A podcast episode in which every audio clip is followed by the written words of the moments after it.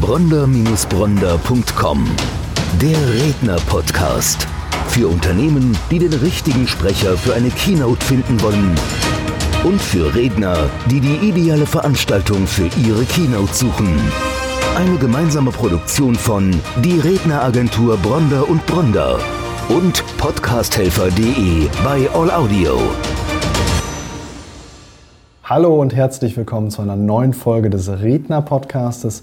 Mein Name ist Stefan Bronder, Gründer der Redneragentur Bronder und Bronder und bei mir heute im Studio Edgar Geffroy. Edgar, du bist bekannt als, als Vordenker, als Querdenker. Du bist seit 36 Jahren Lichtgestalt in unserem Business, als Berater, als Speaker. Du hast mehr als 4000, 4000 Vorträge gehalten. Du hast 29 Bücher geschrieben, damit hast du wahrscheinlich mehr geschrieben, als andere gelesen haben. Die sind auch noch in 25 Ländern oder 25 Sprachen übersetzt worden. Und eins deiner, deiner bekanntesten Bücher ist das einzige, was stört, ist der Kunde. Du bist aufgenommen worden in die Hall of Fame der GSA, der German Speaker Association. Das ist der Berufsfachverband der Redner. Und du hast mittlerweile ja, mehr als eine Million Menschen erreicht, die dich kennen. Du begleitest Unternehmen seit der ersten Stunde Unternehmen, Unternehmer und du hast mit deinem Team zusammen mittlerweile mehr als 40 Millionen Euro Umsatz gemacht. Ich fange mal direkt so an. Gibt es noch, gibt's noch Wünsche, gibt es noch Träume? Also ich meine, eigentlich hat das alles erreicht. Also, also hallo Stefan. Hast du direkt überdribbelt. Ich glaube, wenn Menschen aufhören, Ideen und Visionen oder Ziele zu haben, dann macht es keinen Sinn mehr für sie aufzustehen. Und ich glaube, das ist das Schlimmste, was jemandem passieren kann.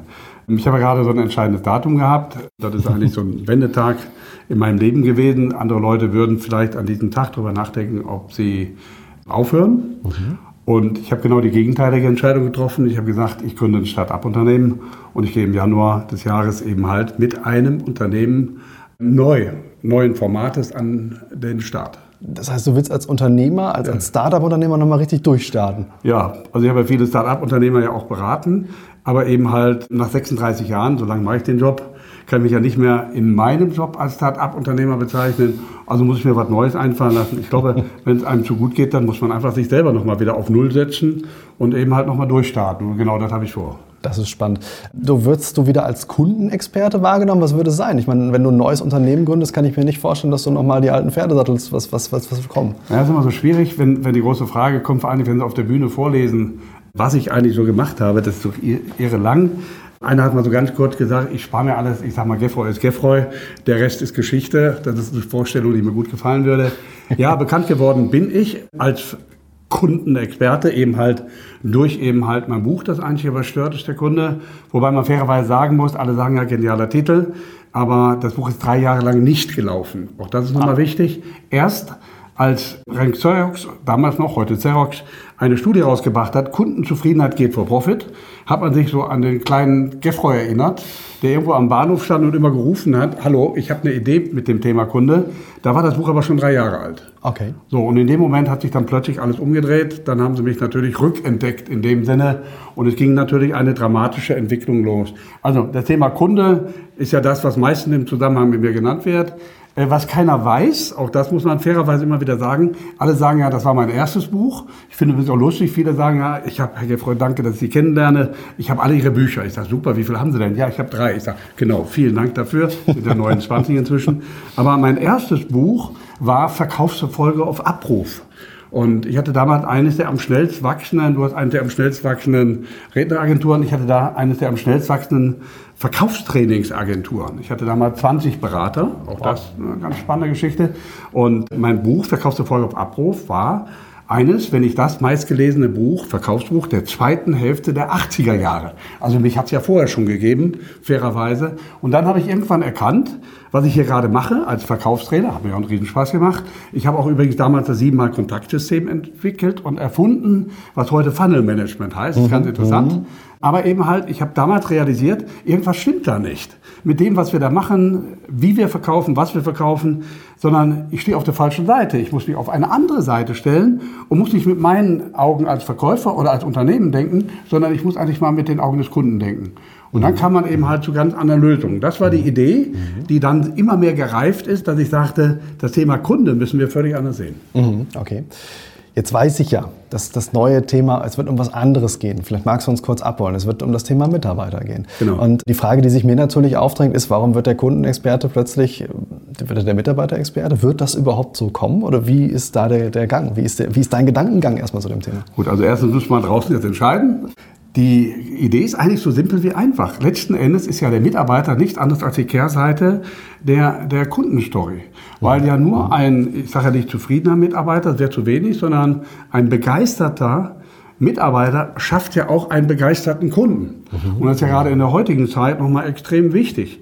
Und das Spannende eben halt, es sind zwei Seiten eben halt der gleichen Medaille. Und auch die Spielregeln, miteinander umzugehen, sind beim Mitarbeiterthema in extremem Maße identisch mit dem, wie man mit Kunden umzugehen hat. Und entstanden ist eigentlich die Idee, das ist übrigens oft bei mir, die Idee, also ich, ich könnte mich ja jetzt dafür immer wieder neu positionieren und sagen, ich habe was Geniales erfunden. Die Ideen kommen eigentlich von unseren Kunden. Mhm. Und auch da war wieder die Grundidee, dass wir Dell bei uns hatten, Dell Corporation. Dell wollte, das war uns im Zimmer und wollte eine Roadshow durchführen zum Thema Kunde. Das war also deren Intention, zusammen mit dem BVMW, führen wir eine Roadshow durch. Und ich bin so ein Typ, ich bin oft viel zu intuitiv, also habe ich dann ohne nachzudenken gesagt, wisst ihr was? Der jetzige Kittelbrennfaktor ist eigentlich der Mitarbeiter, mhm. gar nicht mehr der Kunde. Mhm. Und daraufhin sagte ich zu mir selbst, wie doof bist du denn jetzt eigentlich? Weil jetzt sagen die, tolle Idee, da brauchen wir jemand komplett anderen. Dann habe ich aber gerade nochmal die Kurve gekriegt und habe gesagt, wenn es gibt eine Brücke zwischen Technik, Technologie, Digitalisierung, ihr seid Dell, und Mitarbeiter, gibt es da eine Brücke. Und dann sagte ich, ja, es gibt eine Studie. Ich sage, mhm. wie heißt die Studie denn? Und die Studie heißt, oder die Studie bestätigt, dass eine Erhöhung der Digitalisierungsgrad eines Unternehmens eine Erhöhung der Mitarbeiterzufriedenheit hat. Also steht im Einklang. Und so haben wir dann gesagt, alles klar, daraus entstand eine Riesenshow. Wir hatten dann das Buch gemeinsam geschrieben, Herzenssache Mitarbeiter. Mhm. Ursprünglich sollte Michael Dell der, der Mitautor sein. Es war dann in Konsequenz die Deutschlandgeschäftsführerin von Dell. Mhm. Und dann hatten wir dieses Thema stehen. Also eigentlich war es ein Kunde, der mich da reingedrückt hat. Dann haben wir uns eben halt mit dem Thema, wie wir das Thema Mitarbeiter sehen würden, auseinandergesetzt. Und da gab es ein Schlüsselerlebnis. Es war eine Roadshow. Man sagt auch, Dell hätte eine Million in die Hand genommen mit Promotion für diese Thematik. Ich habe dann Anzeigen von mir gelesen in der Wirtschaftswoche, im Kapital und Impulse. Mhm. Aber eben halt, bei dieser Roadshow gab es ein Schlüsselerlebnis. Und das Schlüsselerlebnis war, weil da saßen die HR-Leute, saßen auch Unternehmer und eigentlich Leute, wo ich gedacht habe, das ist deren Daily Business, wenn es um Mitarbeiter geht. Ich habe eine Schlüsselfrage gestellt. Und die Schlüsselfrage war, Wer von Ihnen hier im Raum hat eine schriftlich ausformulierte Mitarbeiterstrategie, wie er in fünf Jahren zum Wunscharbeitgeber wird? Was schätzt du, wie viele Leute haben sich gemeldet? Bei ich schätze keiner. Kein einziger. Kein einziger. Es gab nicht ein einziges Mal, ich habe keine Ahnung, ein paar tausend. Es gab nicht ein einziges Mal, dass einer gesagt hat, ja, haben wir. Mhm. So, Danach war ich dann ziemlich verblüfft für mich selber und habe ich gesagt, okay, hier muss irgendwo etwas nicht stimmen. Danach habe ich dann sehr viele Reaktionen über Social Media bekommen, dass sie gesagt haben, sie haben uns völlig die Augen geöffnet. Mhm. Dann habe ich gesagt, Leute, es ist euer Job, mit dem Mitarbeiter jeden Tag zu beschäftigen. Aber offensichtlich bin ich als Querdenker in ein paar andere Dinge reingekommen. Das war vor drei Jahren. Mhm. Und da war mir auf einmal klar, dass das Thema Mitarbeiter offensichtlich auch anders angegangen werden muss. Ich sage mal so schön, am besten jenseits der Gummibärchen und mhm. der Kickerwelt, in der wir sind. Mhm. Und jetzt kamen natürlich die letzten drei Jahre, und das wird in Zukunft noch weiter sein, kommen natürlich noch andere Themen mit hinzu. Das nächste zentrale Thema, wir haben einen Fachkräftemangel. Mhm. Der Fachkräftemangel hört doch gar nicht auf. Mhm. So, das heißt, trotz aller Überlegungen mit künstlicher Intelligenz werden wir diesen Fachkräftemangel lange haben. Das Zweite, ich habe ganz lange mit einem persönlichen Freund von mir, Oliver Schmidt, einer der bekanntesten Friseure in Deutschland, hat 250 meistens Mitarbeiterinnen, ganz lange jetzt vor kurzem diskutiert über ein anderes Phänomen oder ein anderes Thema. Das ist die Generation, ich sag mal Y Generation Z oder mhm. anders ausgedrückt, ich sage mal Next Generation. Mhm. Die, die ticken völlig anders. Absolut. Und damit ist das natürlich eines der nur zwei. Also man könnte jetzt noch mal weitermachen.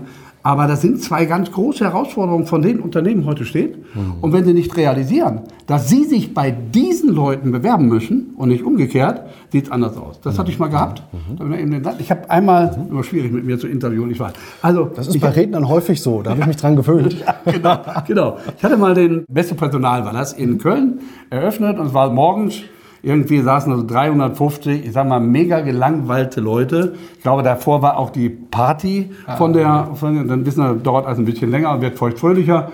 So, die saßen alle so halb schla- schlafen. Dann habe ich so überlegt, ich ändere meinen Einstieg und dann, guten Morgen, meine sehr verehrten Damen und Herren, Sie verlieren gerade Ihren Job. Alle waren plötzlich hellwach und Sie kriegen es nicht mit. Und dann guckten wir noch verstört und dann sage ich, wissen Sie warum? Sie glauben, dass sich jemand bei Ihnen bewirbt. Sie müssen sich heute bei den zukünftigen Mitarbeitern bewerben. Und das ist ein knallharter Sales-Job. Und den beherrschen Sie nicht. Die sind bis zum Rest alle geblieben. Ja, sehr polarisierender Einstieg. Ich bin aber voll bei dir, gerade diese Generation, ich weiß das selber, legen auf ganz andere Dinge Wert, als dass ich das häufig noch gemacht habe. Ja, gerade im vertrieblichen Umfeld. Bei mir war es zum Beispiel immer so, die Größe des Firmenwagens, gibt es ein Fixum und gibt es eine Provision, die nach oben nicht gedeckelt ist. Wenn alles drei stimmte, habe ich unten rechts unterschrieben und das war gut. Heute die Generation stellen ganz andere Fragen. Nachhaltigkeit ist ein Riesenthema. Du musst dich als Arbeitgeber auch ein Stück weit sexy machen, damit die überhaupt bei dir anheuern. Also ich habe, bei uns liegen ja ein paar Jahre dazwischen. Aber es ist total phänomenal. Ich habe lange Jahre, habe ich meine Vorträge eröffnet und habe gefragt, wer von Ihnen ist Millionär? Da waren immer alle völlig geschockt. Weil, Millionär. Falsche Veranstaltung. Ja, ja, genau. Und dann habe ich mir gesagt, also Vorsicht, ich meine was ganz anderes. Und zwar, jeder von uns ist Millionär, weil jeder von uns hat mehrere Millionen Gedankenzellen in seinem Kopf. Also ist jeder für mich, Kraft Geburt, tatsächlich ein Millionär. Wir haben Milliarden Gedankenzellen. Die Frage ist nur, was machen wir daraus? Gehen wir in die linke, in die logische Seite und sagen, ich habe sowieso keine Chance, das Leben hat sowieso nicht gut mit mir gemeint, meine Eltern haben nicht funktioniert, die Schule hat nicht funktioniert. Oder gehen wir in die rechte, in die kreative Seite? Und deswegen war eben halt meine, bis heute ist meine These, Erfolge entstehen im Kopf. Das habe ich in der Generation, in der es damals war, ähnlich antretend, ich will Erfolg haben, hat das super funktioniert. Danach kamen immer mehr Leute zu mir und sagten, wissen Sie, alles toll mit Ihrem Vortrag, aber können Sie das nicht mit dem Millionär weglassen? Und dann spürte ich auf einmal, dass da eine ganz andere Generation rankommt, ja. die eine ganz andere Motivation hat, bestimmte Dinge zu tun. Und die Idee war ja gar nicht Millionär, um ein Konto zu werden. Da können Sie sowieso nichts mit anfangen, weil es zu wenig ist. Aber Sie müssen einfach sehen, wie habe ich mein Leben im Griff? Das ist das Spannende. Jetzt gehe ich nochmal zurück in dieses Thema Mitarbeiter und Kunde. Du hast gesagt, der, der Mitarbeiter ist die Kehrseite der Kunden. Wie kann ich das verstehen? Ja, weil letzten Endes, gut, es gibt immer mehr eine Digitalisierung. Also ist auch eines der neuen Herausforderungen, die wir haben. Man verlagert übrigens, auch das ist, wenn man das genau beobachtet, wird immer mehr letzten Endes von den Unternehmen im Doing zu Mitarbeitern, Entschuldigung, zu Kunden hin verlagert. Das heißt, wir sind immer mehr gezwungen, uns mit Technologien auseinanderzusetzen, mit denen wir uns gar nicht auseinandersetzen wollen. Viele von denen sind völlig verkehrt auch programmiert und sind überhaupt nicht im Kundensinne. Das halte ich im Augenblick für eines der ganz großen gefährlichen Momente. Es kommen schon die Ersten, die sagen, wir müssen Customer, nicht ähm, Employee, sondern Customer Onboarding machen und müssen Unternehmen, wenn sie zum ersten Mal Kontakt bekommen haben mit der, in der digitalen Welt, müssen wir sie an die Hand nehmen und mitnehmen. Also das ist eine Entwicklung in der digitalen Welt, die man sich genau anschauen muss.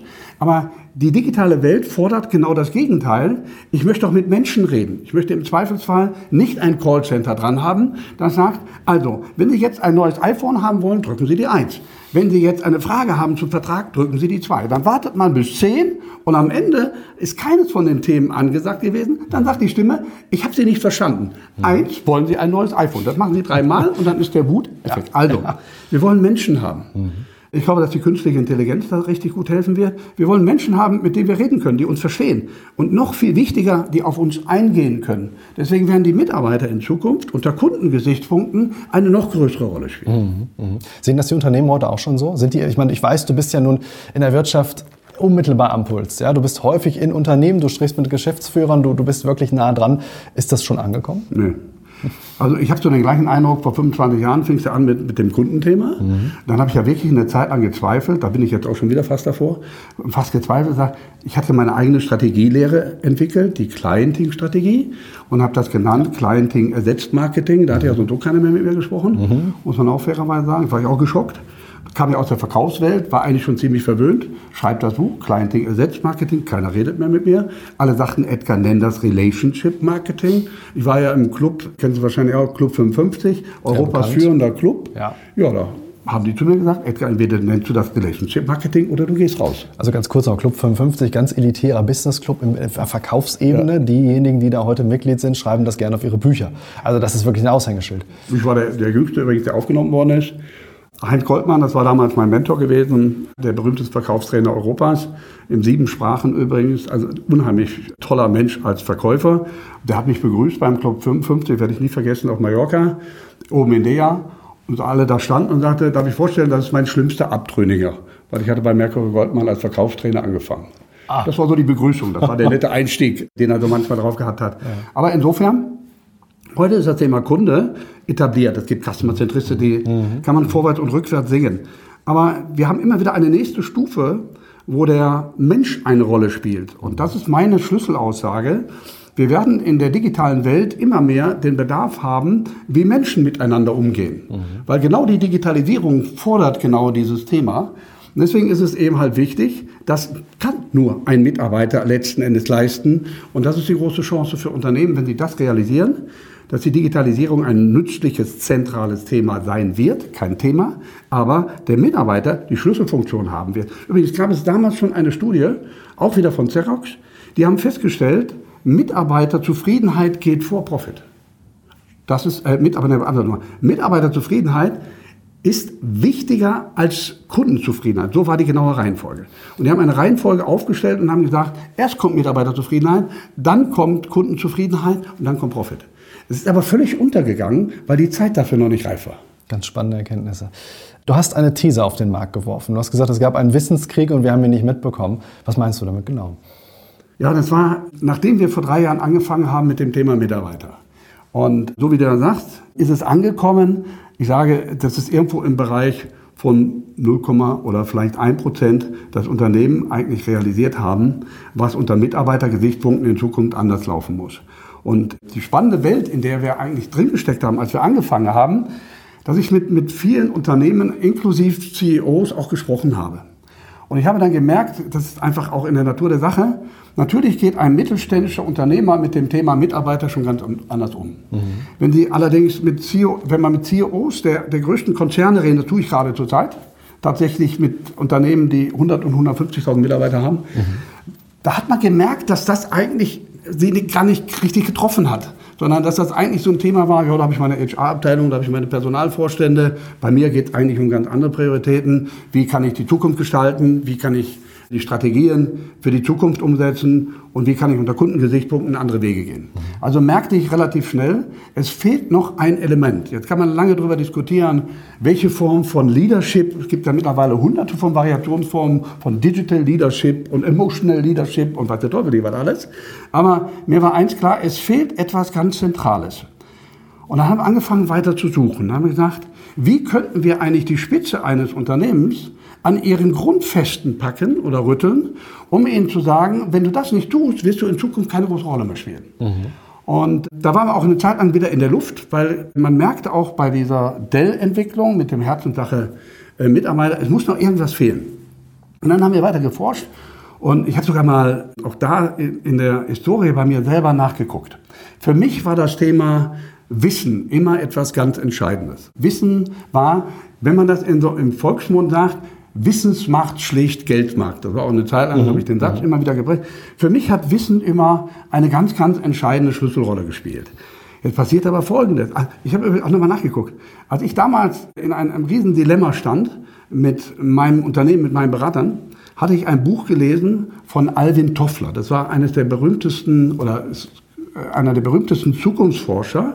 Und der hatte das Buch geschrieben, Machtbeben mhm. wie sich Wissen und Wohlstand im 21. Jahrhundert verändern. Damals noch weit weg. Habe ich zur Vorbereitung heute sogar noch mal rausgeholt mhm. und habe noch mal gesagt, vor 30 Jahren war das. Mhm. Vor 30 Jahren hat er bereits gesagt, als Zukunftsforscher, Wissen wird sich auf eine dramatische Art und Weise in Zukunft ändern. Das hat mich damals übrigens motiviert. Ich habe mein mhm. Geschäftsmodell daraufhin völlig anders aufgebaut und habe auch davon profitiert.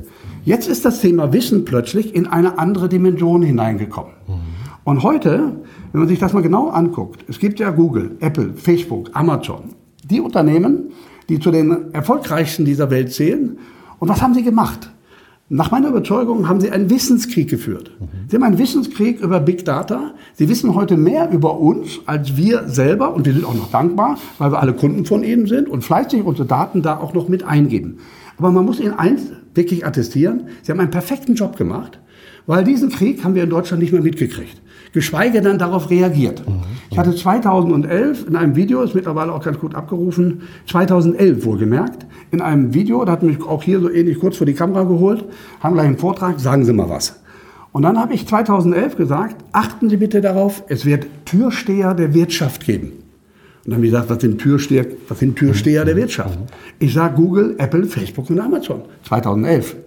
Und dann habe ich gesagt, achten Sie bitte als Unternehmen darauf, dass Sie selber zu einem Türsteher werden. Mhm. Wenn nicht Türsteher der Wirtschaft, dann zu einem Türsteher der Branche. Mhm. Hat aber damals keiner richtig realisiert. Und wenn man sich heute anschaut, muss man ja eindeutig attestieren, dass diese vier Unternehmen, es gibt noch weitere, aber ich nehme nur diese vier, diesen Wissenskrieg zu ihrem Vorteil über Big Data. Mhm. So, und jetzt gibt es eine spannende Geschichte. Fehlt da was? Mhm. Fehlt eigentlich bei dem Thema Big Data. Ich weiß, dass viele Unternehmen noch an dem Thema richtig zu knacken haben, aber ich bin aber so ein Lückensucher. Dann habe ich irgendwann mir die Frage gestellt, was wird für die Zukunft sein? Wird Big Data nochmal einen zusätzlichen Schub auslösen oder müssen wir etwas anderes beachten? Und dann bin ich wieder so ein paar Tage oder Wochen sogar schwanger gegangen und habe dann überlegt, was fehlt, was fehlt, was könnte sein. Und dann habe ich auf einmal festgestellt, mein Gott, ist doch eigentlich was ganz Tolles. Und ich nenne das Brain Data. Mhm. Brain Data, das Wissen, das in den Köpfen wo ist. Der Mitarbeiter. Der Mitarbeiter, ganz genau. So, ganz genau. und habe dann gesagt, Brain Data statt Big Data. Mhm. Meinetwegen auch und Big Data. Mhm. Aber dieses Wissen ist ja eigentlich etwas, was noch nie einer gesehen hat, noch nie irgendwo mal gehoben wurde, so gut wie nie. Gibt ja mhm. immer dieses One-Man-Sample. So, und würden wir das wissen, was in den Köpfen ist, das fragt ja keiner, würde man ja im Zweifelsfall plötzlich zu, darum geht es ja, neuen, innovativen oder sogar disruptiven Ideen kommen. Mhm. Ich bin überzeugt, mhm. dass die disruptiven Ideen in den Köpfen unserer Mitarbeiter sind, aber mhm. frei gefragt. Und keiner ruft das Thema ab. Was dazu passt, ich habe neulich von dir einen Artikel gelesen, da sagst du, die Mitarbeiter sind die wichtigsten Innovationsquellen. Das lehnt genau daran an. Aber wie, wie meinst du das? Wieso Innovationsquelle? Woher nehmen die ihr Wissen? Also ich kann mir keine Statistik mehr leisten, deswegen warte ich immer, bis jemand anders mit der Statistik kommt. Gott sei Dank gedankt. Letztes Jahr hat IBM, die machen das regelmäßig, eine echte Fundquelle für Zukunftsideen. IBM befragt regelmäßig weltweit 2200 CEOs. Diese Top-CEOs werden regelmäßig gefragt, was sind ihre Prioritäten. Mhm. So, und das ist, glaube ich, 18. oder 19. Studie, die rausgekommen ist. Und zum ersten Mal steht in dieser Studie, diese Top-Unternehmen, CEOs, sehen den Mitarbeiter als wichtigste Innovationsquelle der Zukunft und wollen eben halt diese Mitarbeiter eine ganz andere Rolle zugestehen. Sie wollen das Unternehmen agiler machen. Sie wollen das mehr auf den Kunden, Mitarbeiter eingestellt. Warum? Mhm. Weil der Mitarbeiter schafft ja die Ideen, die für den Kunden dann wieder zum Vorteil sind. Da schließt sich auch für mich wieder der Kreis. Mhm. Muss man Mitarbeiter jetzt anders führen als Unternehmer? Weil sie ja aus seiner Sicht eine ganz andere Rolle bekleiden. Also wir fangen mal an, indem wir die Stechuhren einführen, allen verbieten, die iPhones zu nutzen dass wir dann permanente Kontrollen durchführen. Du lachst, ich bin mir gar nicht so sicher, wie viel das in Unternehmen noch laufen könnte. Genau das funktioniert natürlich überhaupt nicht mehr. Wir nennen das Clienting Leadership, also die, die Möglichkeit, den individuellen Mitarbeiter, genauso wie wir Clienting auf der Kundenseite, weil es geht heute um den individuellen Mitarbeiter. Okay. Weil er sagt, ich habe meine persönlichen Vorstellungen, ich habe meine Themen, die für mich zentral sind. Ich möchte mal zwei Monate Auszeit nehmen. Zum Beispiel. Mhm. Das ist, ist das in der Anlehnung, du hast das Buch geschrieben, Der Triumph des Individuums. Ja, genau. Ist das da an, an Anlehnung schon gesetzt? Das war der Vorläufer äh, eigentlich dieser gesamten Entwicklung, wo wir dann okay. festgestellt haben, ja, heute will ja jeder als Individuum betrachtet werden. Ich will nicht laut Gewerkschaft eine Masse sein, sondern als Individuum und ich will auch eine individuelle Wertschätzung haben.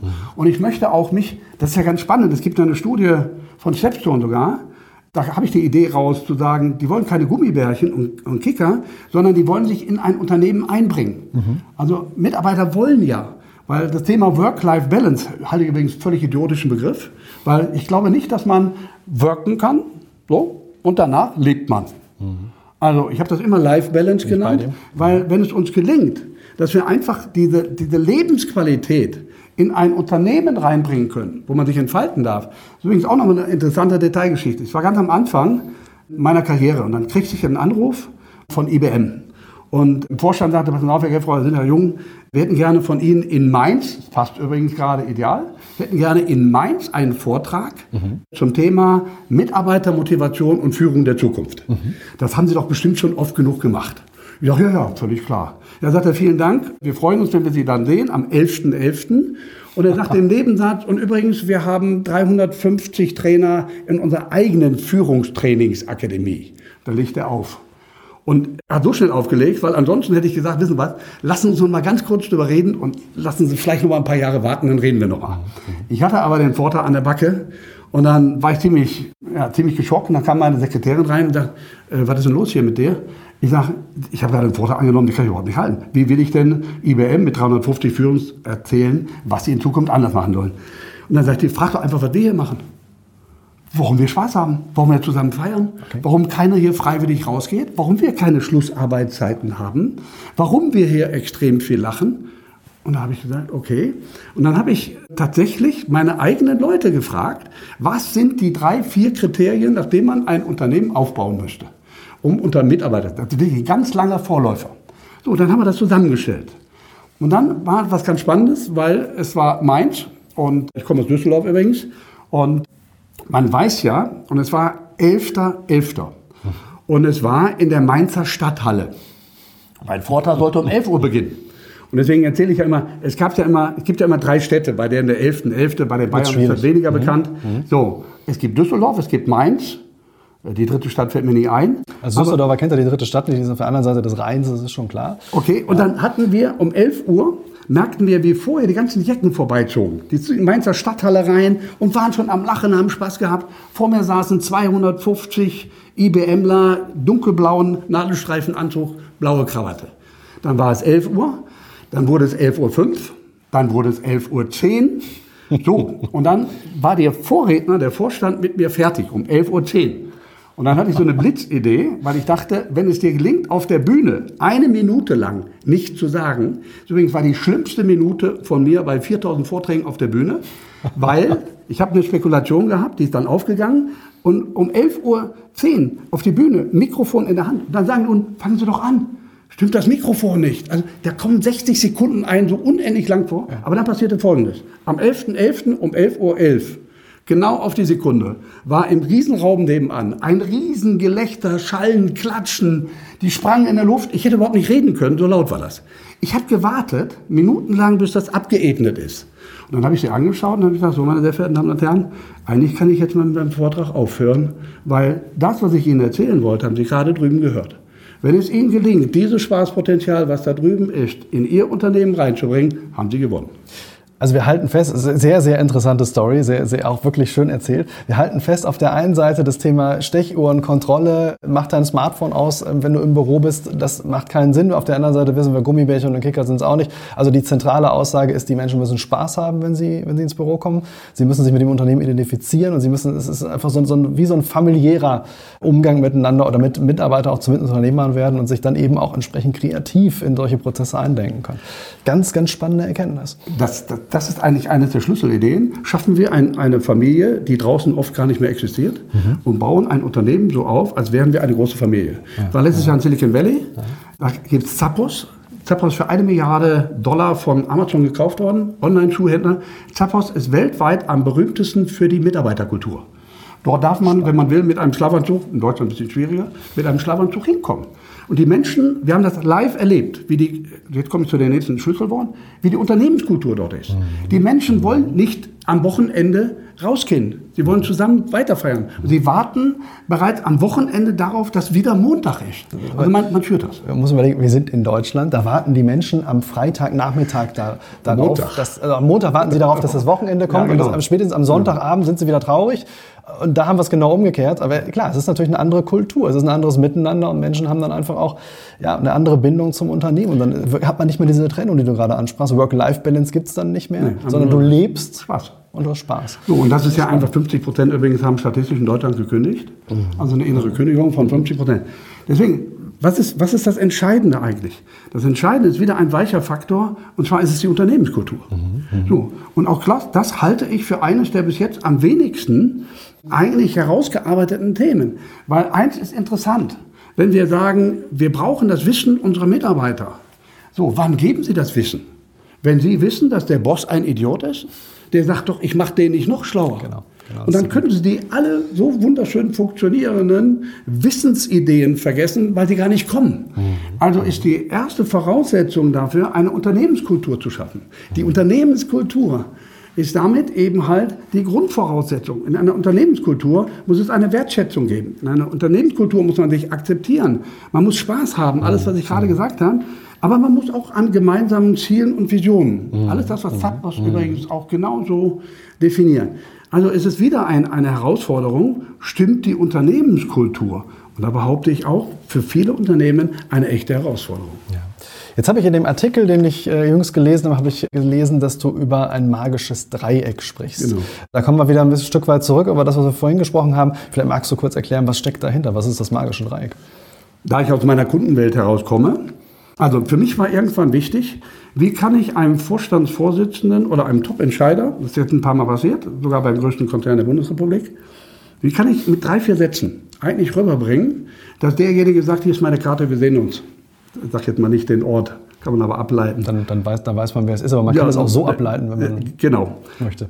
Also wie, kann man, wie, wie kann man eigentlich das Interesse so schnell hochbringen? Und dann habe ich einfach gesagt, okay, das Thema Kunde ist ja mein, mein Zentralthema seit vielen, mittlerweile ja fast Jahrzehnten. So, das Thema Mitarbeiter ist ja etwas, was ja mehr und mehr alt wirklich auch erkannt wird. Längst nicht da, wo es sein müsste. So, aber da fehlte etwas. Und da war für mich eben halt die Frage, was fehlt denn zwischen diesen beiden? Und erst, als ich das magische Dreieck definiert hatte und gesagt, der entscheidende Schlüsselfaktor ist Wissen. Wissen ist, und zwar das Wissen in den Köpfen, aber natürlich auch das Wissen in den Köpfen unserer Kunden. So, Wissen ist für mich die dritte Dimension des Wachstums für Unternehmen. Und da eben halt hat sich dieses Dreieck dann für mich geschlossen mhm. und haben gesagt, wir mhm. müssen es hinkriegen, dass wir das Thema Kunde mit Mitarbeiter und Wissen zusammenbringen. Mhm. Ich glaube, dass das eine riesige Herausforderung ist für Unternehmen. Mhm. Jetzt hast du ja diesen Begriff Wissenskrieger geprägt. Wie genau. bilden wir denn Wissenskrieger zukünftig aus? Die bilden wir aus, indem wir zuerst einmal mit dem Thema Unternehmenskultur anfangen. Also mhm. erstmal, mhm. erstmal einen Check-up machen, was wir auch tun übrigens. Mhm. Wo steht das Unternehmen heute? Mhm. Was ist denn? Gibt es eine Unternehmenskultur? Wie gehen die Menschen miteinander um? Ist wirklich der einzelne individuelle Mitarbeiter mittlerweile erkannt?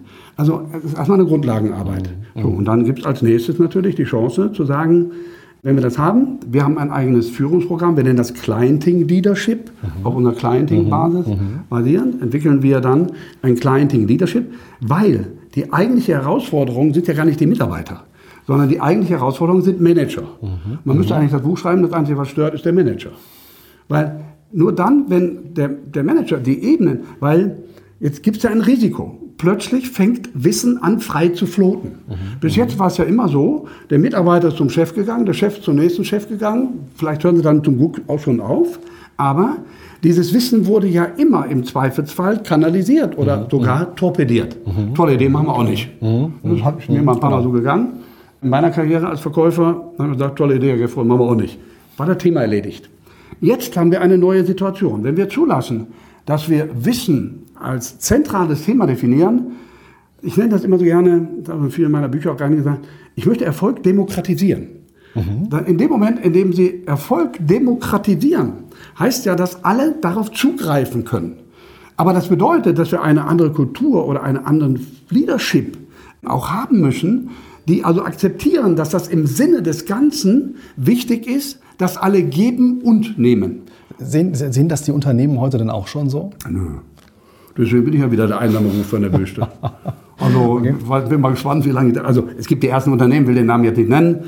Es gibt ein sehr erfolgreiches Unternehmen, mit dem wir das gerade jetzt auch schon umsetzen. Mhm. Also es gibt schon die ersten. Also auch einer der, der führenden CEOs, auch eines der Top Ten Konzerne, nach einem Vortrag kam er auch zu mir und sagte, kann ich einen Termin bei Ihnen haben? Also der Vorsitzende. Mhm. Da ich wissen was, bevor wir beide einen Termin haben, haben Sie Weihnachten. Nee, nee, sagt er, das geht schneller. Also man realisiert natürlich schon, dass da ein, ein hochspannendes Wachstumspotenzial für Unternehmen ist.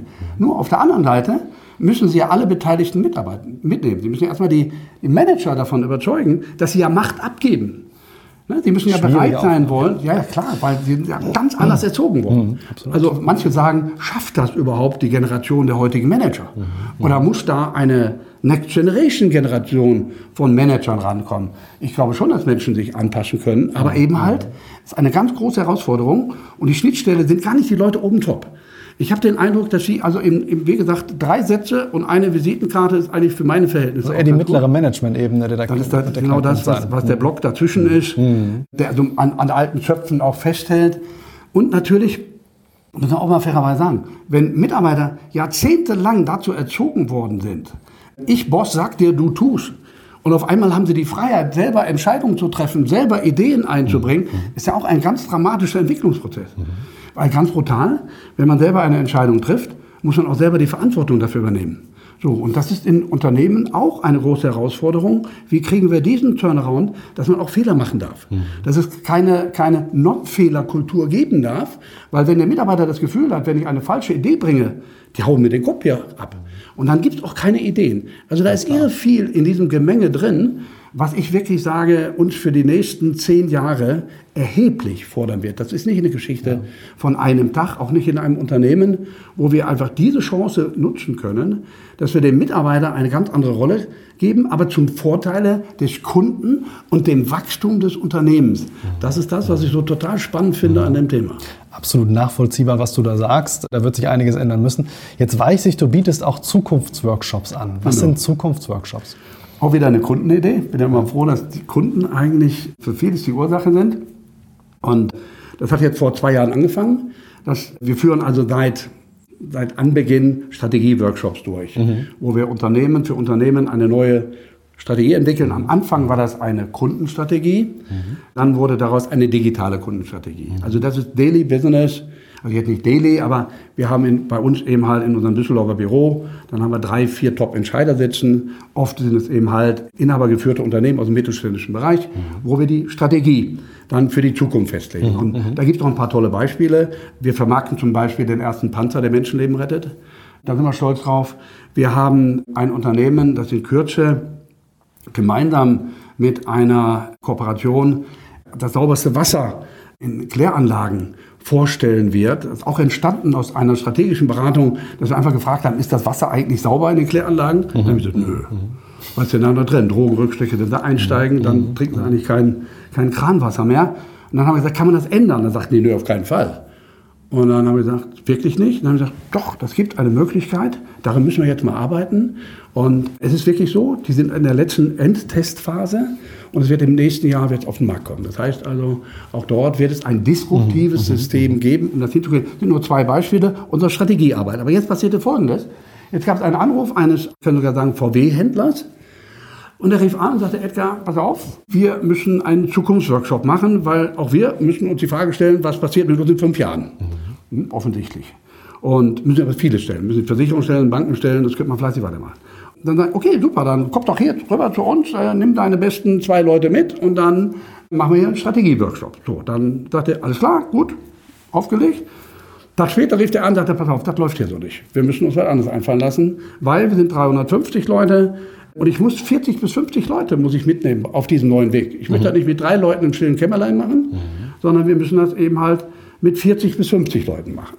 Und da wir das ja auch also in, in der Moderation thematisch und so mehrfach gemacht haben, haben wir ein Konzept dafür entwickelt und haben den, wir nennen das jetzt den, den Brain Capital Zukunftsworkshop entwickelt okay. und haben dann gesagt, okay, wir steigen jetzt ein, machen dann diesen Zukunftsworkshop. Das ist im Augenblick eines unserer Blockbuster-Themen mhm.